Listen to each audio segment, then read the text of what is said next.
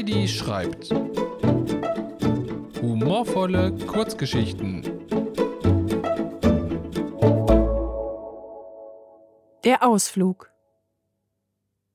Heidi wälzte sich hin und her. Sie konnte nicht schlafen. Zu groß war ihre Sorge, da seit Wochen ein Furunkel mitten auf ihrer Stirn wuchs. Es hatte inzwischen die Größe eines Geldstückes und erweckte nicht den Anschein, wieder verschwinden zu wollen. Es klopfte. Heidi erschrak und fuhr hoch. Herein? rief sie ins dunkle Zimmer. Nichts geschah. Sie kratzte sich nachdenklich an der Stirn. Das Furunkel juckte inzwischen wie eine Armee Ameisen, die sich zur Einsatzbesprechung auf ihrem Gesicht verabredet hatten. Plötzlich ertönte ein fürchterliches Quietschen. Wie eine Tür, die sich über Jahrzehnte weigerte, eine Freundschaft mit einer Ölflasche einzugehen. Heidi schmiss kurzerhand die Bettdecke beiseite und rannte ins Bad. Sie griff nach dem Lichtschalter. Abend, ertönte eine tiefe Stimme. Sie knipste hektisch das Licht an und sah sich um. Niemand zu sehen. Sie schaute in den Spiegel und erschrak. Ihr Furunkel war wie ein Türchen zur Seite aufgeklappt. Zwei kohlrabenschwarze Knopfaugen sahen sie daraus an. Das Mädchen nahm all seinen Mut zusammen und formte mit den Händen eine Kuhle. Sie hielt sie an die Stirn. Ein winziges Bein mit lila Krallen streckte sich der Länge nach aus der Furunkeltür. Es folgte ein Körper mit bunten Federn. Darf ich mich vorstellen? Fragte der Fremde. Ich bin Viktor. Du bist ein Vogel, brachte es Heidi ohne Umschweife auf den Punkt. Währenddessen hüpfte Viktor vergnügt pfeifend in ihre Hände. Überrascht dich das? fragte er und schüttelte dabei sein imposantes Federkleid. Na ja, begann die Kleine einen Erklärungsversuch. Ich wusste zwar, dass viel Chaos in meinem Kopf herrscht, aber mit dir habe ich nun wirklich nicht gerechnet. Der Vogel flog auf ihren Kopf und vergrub behutsam seine Krallen in ihrem blonden Haar. Ich mache dir einen Vorschlag. Nimm dir einen Moment Zeit, um dich zu beruhigen. Ich mache so lange einen Ausflug. Heidi dachte einen Moment lang nach und öffnete geistesgegenwärtig das Fenster. Wo willst du denn hin? fragte sie vorsichtig. Viktor sprang auf den Fenstersims. Ich habe Hunger.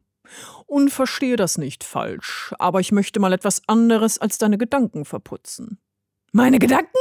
Heidis Stimme überschlug sich. Ja, aber mach dir keine Sorgen, besänftigte er sie. Ich habe nur die unwichtigen genommen. Bin ich deshalb so vergesslich? fragte Heidi und sah ihn forsch an. Eine Antwort bekam sie nicht. Stattdessen drehte Viktor sich lachend um und flog aus dem Fenster. Heidi stürmte ins Wohnzimmer. Großvater, Großvater, ich habe einen Vogel, rief sie aufgeregt. Der alte Mann stand vom Kamin auf und ging auf sie zu. Lächelnd schloss er mit seinem faltigen Daumen das Türchen auf ihrer Stirn. Gut, dass es kein Geheimnis mehr ist, Heidi. Es war nur eine Frage der Zeit, bis er groß genug ist, um sich zu zeigen. Heidi ließ sich auf einen Hocker plumpsen. Soll ich dir ein Geheimnis verraten? Fragte er genüsslich und sah über seine Brillengläser hinweg. Seine Enkelin nickte hektisch. Deine Eltern hatten auch einen. Sie rutschte mit dem Hocker näher an ihren Großvater. Wirklich? Das wusste ich nicht. Das liegt daran, dass sie sich gegenseitig einen Käfig drumherum gebaut hatten. Und warum zeigt sich meiner?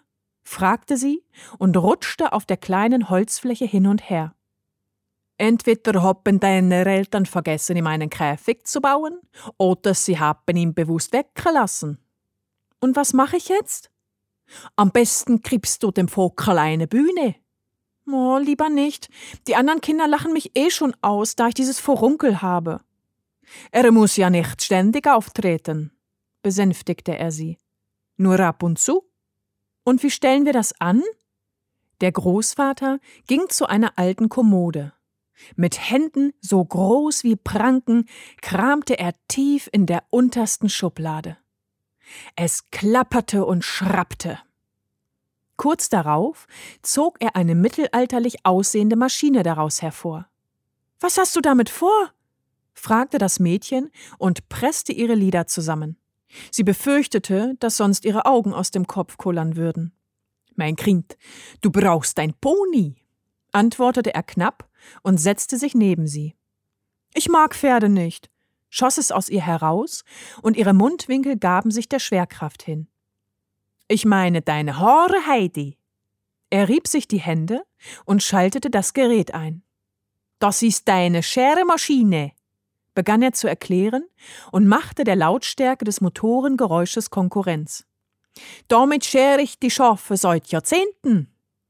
Ja, so sehen sie auch aus, murmelte die Kleine und schob sich samt Stuhl einen großen Satz Richtung Wand. Doch ehe sie sich versah, brummte auch schon die klapprige Maschine an ihrer Stirn entlang.